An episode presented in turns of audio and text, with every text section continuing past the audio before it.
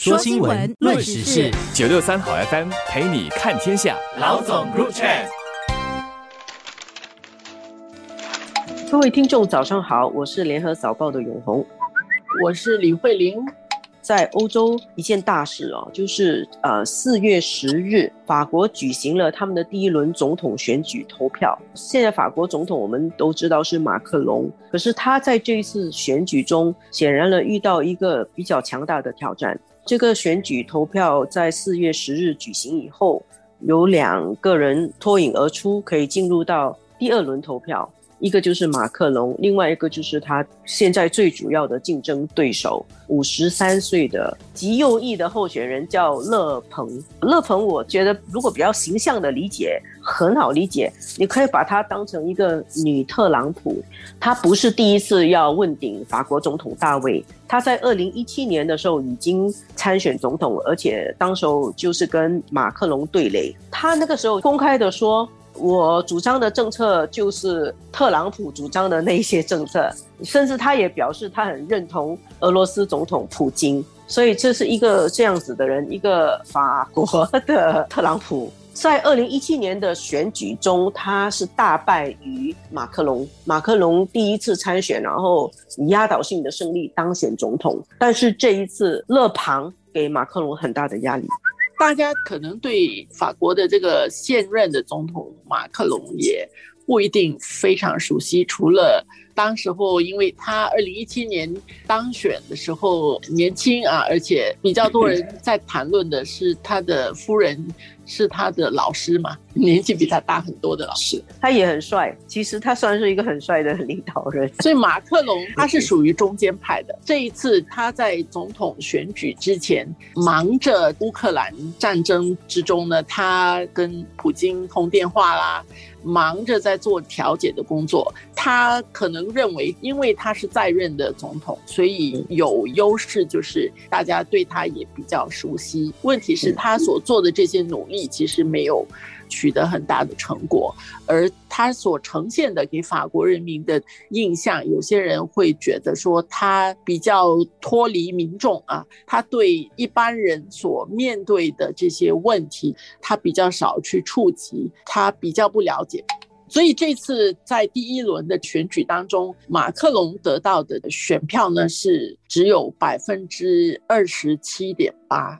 那么勒庞呢是得了百分之二十三点一，其实这样加起来也就一半，有四分之一的选民好像是没有投票的，还没有表态。这次几乎是一个三足鼎立的这样的一个情况，就是左中右现在勒庞是右的啊，极右，中间是马克龙，那么极左的还有一个叫做梅朗雄。这个梅朗雄他的得票是百分之二十二，所以三个人其实差别不大。那么大家也还关注，说到两个礼拜后再投票的时候，其实还有另外一个极右的候选人，他这次得票是大概百分之七点一，叫做埃利克泽姆尔，更右了。对，所以他的票会不会留给了勒庞？这个也是大家在关注的事情。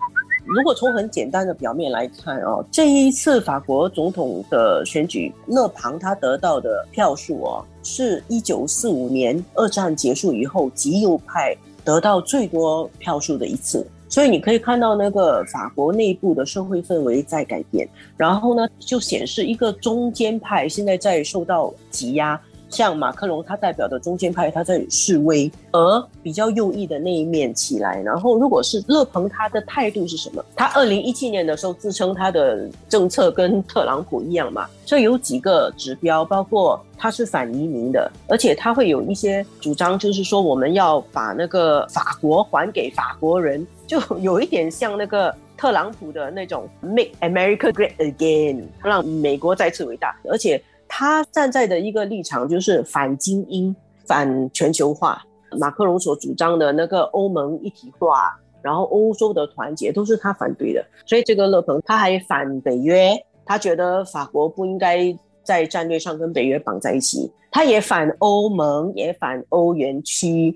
但是呢，在这次选举中，他比较没有那么强烈的去表现反欧盟跟反欧元的这些主张。他把这个东西比较淡化一点，所以如果他当选，他就会对于整个欧盟的团结造成一个影响。因为他其实有一种说法，就是他就是等于像英国的 Boris Johnson 讲嘛，英国就脱欧。如果他当选的话，搞不好法国会脱欧。如果他上台的话，这个导向就是法国作为欧盟的主要大国。他跟欧盟渐行渐远的趋势是可预见的。即使勒庞他不当选，可是他现在得到这样多的支持，也显示出法国社会内部对于法国在欧盟的态度、对于欧盟的看法、对于欧洲的团结是有了离心呐。所以这个东西，尤其是现在在俄乌开战的时候，欧洲要团结起来去支持乌克兰。在这个情况底下，法国作为欧盟的。主要国家出现这样的一个情况，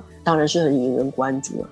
现在欧洲整个政治的发展趋势其实也很值得关注的。像这次他的传统政党其实都示威了。新上来的这些政党，或者你看这次我们说第一轮的这样的得票，其实社会的分化相当的明显啊，而且现在有一种趋势，似乎是属于中间的路线，你走中间的路线，反而可能并不受到。选民热烈的支持，现在的选民到底他们要什么？它是分化的，这样的一种趋势，慢慢的在很多地方，这样的影响在扩散。